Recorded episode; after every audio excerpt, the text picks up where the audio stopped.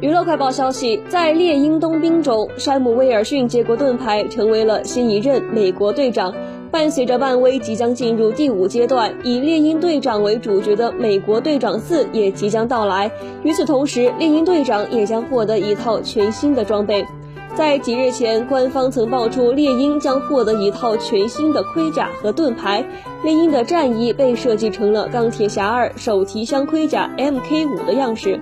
能够快速覆盖山姆全身，并且根据漫威官方透露，《美国队长四》将延续猎鹰冬兵的故事，其中的许多角色也都将在《美队四》电影中回归。